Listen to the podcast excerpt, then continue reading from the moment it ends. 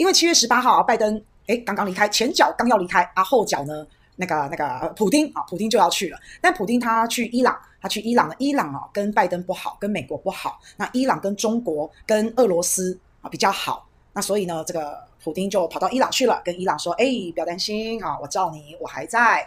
那结果俄罗斯的官方发了一个发了一个公告哈，发了一个宣布了。俄罗斯呢再去伊朗，为什么他要去这一趟？除了跟伊朗讲说不要怕不要怕哈，大哥在。除了这个之外呢，俄罗斯跟伊朗他们在交易当中啊，他们宣布放弃使用美元。伊朗跟俄罗斯啊，他们大概贸易去年大概去年就四十多亿的美元哦。那所以他们两个国家他们之间的贸易往来是还蛮深刻的。那随着他们双方金融贸易好未来性更强大的时候，他们终于要放弃了用美元结算。一般来说，在全世界，美元是流通货币，大部分的大宗商品啊，大部分的交易啊，都是使用美元。好，能源也大部分都是。可是呢，俄罗斯和伊朗这两个都是能源大国哦，那这两个能源大国，他们已经要准备放弃使用美元结算了。那这当当然是一场去美元化的一场博弈嘛。好，那也就是说，伊朗跟俄罗斯确确实实的以后会走在一起，然后要对付美国，其实就是这样。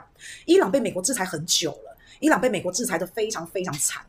民不聊生，真的可以是这样说诶，连在疫情的时候，大家都不敢，大家都不敢，连那个那个物资哦，酒精啊、口罩啊，诶，连这种一般民生必需品，大家都不敢跟伊朗做买卖诶，因为美国它的制裁是不是我美国不跟伊朗做生意而已哦？你们全世界都不可以哦，你们只要让我美国发现你们跟伊朗暗通款曲，那你就完蛋了。好，那俄罗斯其实在今年俄乌战争之后，三月二十三号。好，大概在那个时候，俄罗斯就已经有宣布啦。你们只要跟我是不友好国家，你们只要对我不友善，像欧盟对俄罗斯很不友善，还有你们被我列入不友好国家的这些这些国家，我俄罗斯从此以后，你们要买我的能源，抱歉，不准用美元。好，抱歉，一定要用我的卢布。所以美元之前跟能源挂钩，我们都说石油美元，石油美元，美元就是全世界可以说是独占的一个业务。但是呢，因为这个普丁的关系啊，开始在一直挖美元的墙角，一直挖，一直挖，一直挖。啊，软土深掘，一直掘，一直掘。那普丁把美元的墙角挖了以后，用自己的卢布给它取代上了。那所以现在伊朗也是，伊朗也不要用这个美元了啊。跟跟俄罗斯两个国家在交易的时候，啊，他也不要用美元了。所以你看到他这个力量哈，就开始慢慢慢慢的在酝酿。所以我觉得普丁真的也是很厉害啊。你看他在这个被金融制裁，普丁真的是屡屡出奇招诶，而且是这种以牙还牙诶，天下苦美元霸权久矣呀。就因为要用你美元，就因为不得不用你美元结算，因为大家都用啊，你不用他就不跟你买卖，所以一直被美元给这样牵制住。诶，这个世界上你看得到的一个霸权叫做美国，另外一个你看不到的霸权叫美元，实实际际的实体的我们看到美国这个国家，另外一个隐形的资本主义帝国我们看不见的那个就是美元霸权，这个就是美元的美国的命根子。那美元霸权到底是怎么来的？其实说起来也好玩哦。在大概一九七二年的时候，美元跟黄金脱钩。那脱钩之后呢？啊，美国就美国政府呢，他就找了沙乌地阿拉伯这个产石油的大国，就跟沙拉乌地沙乌地阿拉伯啊，沙特啊，就跟沙特呢搞了一个协议。美国保护沙特，沙特你是产油国，你就好好的产油。但是沙特你要答应我，任何人跟你买石油，你都要用美元答应，就搞了一个这样的协议啊。那沙特也同意啦，所以从此以后，石油美元，石油美元就是这样挂钩起来的。那这一招啊，不得不说真的太厉害了，全世界。你你不可能在这个年代，你不可能不买石油，你不可能不买这个能源，不可能的。好，所以在这个状况之下，原油货币结算，你就要用美元。那美元就这样子绑着石油，哎，开始就横横空出世了。反正啊，一一买石油啊，就是要用美元。那石油就支撑美元啊，你不可能放弃，你可以放弃美元，你可以不要用美元，但你不可能放弃石油嘛。那你不可能放弃石油，那你就一定要用美元啊。简单说就是这样。那美国印钞票，印钞票印得非常非常多，然后用加利息、降利息、加利息、降利息，然后来对世界割羊毛、割韭菜。好，我我稍微这边简单快速带过哈。你看，像美国现在在加利息，他就告诉你，你把钱放在我美国，你每个月就吃很多利息。所以当美国加利息的时候，很多资金就会从世界各地涌向美国。啊，是这样。那什么时候他会降利息呢？啊，糟糕，钱好多，不知道干嘛哎。好，尤其是我加完利息之后，有一些小国家、小公司啊、小企业啊、中小型的啊，撑不住的啦。啊，撑不住的。他把钱都，他这个投资者啊，把这家公司的钱，我我不投资你了，我现在要投到美美国去，因为美国现在跟我加利息，好，所以我现在投资你，我不划算。你的利息原本我放的这一间公司利息只有两 percent，美国说要给我十 percent 呢，好，大家就把这个公司的钱拿出来，这公司就倒了，他就倒了。啊，大家把钱拿出来去哪呢？哎，就去美国啊，所以。那那这间公司倒了，但并不代表它体制一定不好哦。那什么时候要降利息？哎，差不多该倒的都倒了哈。哎，这个有一些国营企业啊，什么该倒的都倒了，各个国家的哦。好，那这时候美国开始降利息。哎，我现在不给你利息那么多了，我之前给你十 percent 对不对？现在我给你一 percent，不给你那么多了。哦，大家一看一 percent 好少，那我们要去投资别的国家的，可能有五 percent 的。好，再把钱呢，再再把它散到全世界。好，然后当当你要回收的时候呢，可是当你把这个你要收购那一间已经被你弄倒的公司，它体质其实不错，那你这时候要再去收它的时候，你就捡便宜了嘛。所以割羊毛是这个意思哦。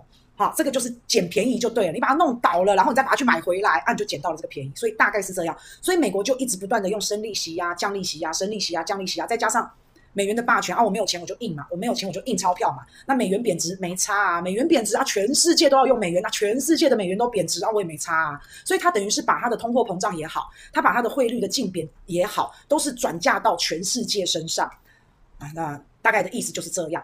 那讲讲那个讲那个一点啊，美美国根本就是用一张纸，它那个绿色的钞票，你就把它看作是一张纸啊，它反正要印什么就印什么了。它把这一张纸可以换到其他国家源源不绝的商品，就是这么厉害。但是美元霸权就是美国的命根子，谁敢动美元霸权，美国就跟他拼命，就会像疯子一样的发动攻击啊。那这个发动攻击大家都知道，伊拉克那个最惨最惨，有没有？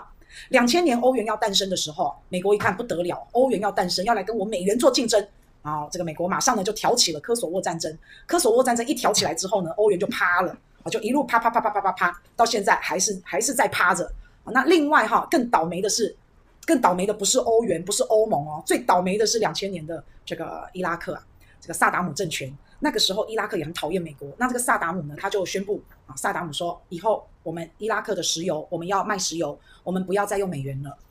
我们不用美元，我们要用欧元。我们要用欧元取代美元作为我们的贸易货币。哦，我请假很佩服这个萨达姆，他非常的勇敢，他开了先例。那你觉得美国会不会会不会觉得，哎呦，你挑战我，你开这个先例哦？啊，你这个先例万一一开，万一大家群起效仿，群起效尤，会不会有多米诺骨牌效应？伊拉克可以，科威特，其他各个国家，全世界，哎，万一都像萨达姆这样做怎么办？会不会到时候星星之火可以燎原？会不会到时候动摇我们美元结算的地位？会不会动摇我们石油美元的地位？啊，所以美国就不乐意了。不乐意以后，那当时萨达姆其实他也没怎样，他就是这样。那但是呢，美国就说萨达姆你有大规模的杀伤性武器，然后这个杀伤性武器到最后好像只是洗衣粉啊，据说啦，当然太多故事。可是我们从事实上面来看，萨达姆就被杀了嘛，美国就是出兵嘛，就是去打伊拉克了，然后这个萨达姆政权就倒台了，萨达姆就被处死了。那萨达姆处死之后，美国做的第一件事就是，你们伊拉克不是改用欧元结算石油交易贸易吗？美国后来把萨达姆处死之后，第一件事就是不再用欧元了，回复用美元啊！所以你看看多厉害啊，多可怕！可是哦，我告诉大家哦，你们这些恶霸，你们这些霸凌者，你们这一些，你们把人家压得越越底，你们把人家看得越衰小，你们把人家压得越低，你们越是叫人家底层。这个反弹的后坐力是非常大的耶，不是这样吗？那个我刚刚讲的是两千年、两千零三年的事。那在二零二零年新冠疫情爆发，你看又遇过了这么又又过了这么久的时间了。就像我们经历了三年的淬炼，我们也改变很多啊。只是国际情势那个时间可能拉得更长。二零二零新冠疫情大爆发，那美国为了对抗疫情，他就开始拼命印钞印钞票，然后全世界通货膨胀，大家开始想不甘心了。好，大家开始觉得美国你就是只顾着自身的利益，你就是只顾着自己的流量，你到处压榨别人，你到处欺负别人，你粗暴，你傲慢无礼，你要去抢人家的流量，你要去割人家的韭菜。可是你这个手法太下流了，人家韭菜被你割了一波了，你已经一直在骂人，一直在骂人了，人家韭菜已经被你割了一波了，还没长好新的韭菜，你又在割韭菜，这会不会太过分了一点？美国的状况就是这样啊。所以完全的粗暴、傲慢、毫无礼貌、毫无节制，这样去到处掠夺、到处骂各个不同的族群，一竿子打翻一船人，就是这样。而到现在啊，大概全世界已经有五十几个国家已经开始要去美元化的动作，所有事情都是冰冻三尺非一日之寒呐、所有的霸权要消失，所有的恶霸要滚蛋，都不会是一天两天，这是要有一段过程，这是要有一段历史的，要有一个历程啊，这要有个阶段，不会是一蹴可及的。但是现在反正嘛，俄罗斯跟伊朗就是跳出来，就是公然挖你美元的墙角，就是这样。那这是一个试探，这是一个开始，这是一个酝酿。霸权主义啊，恶霸，你四处树立敌人是不可能得人心的。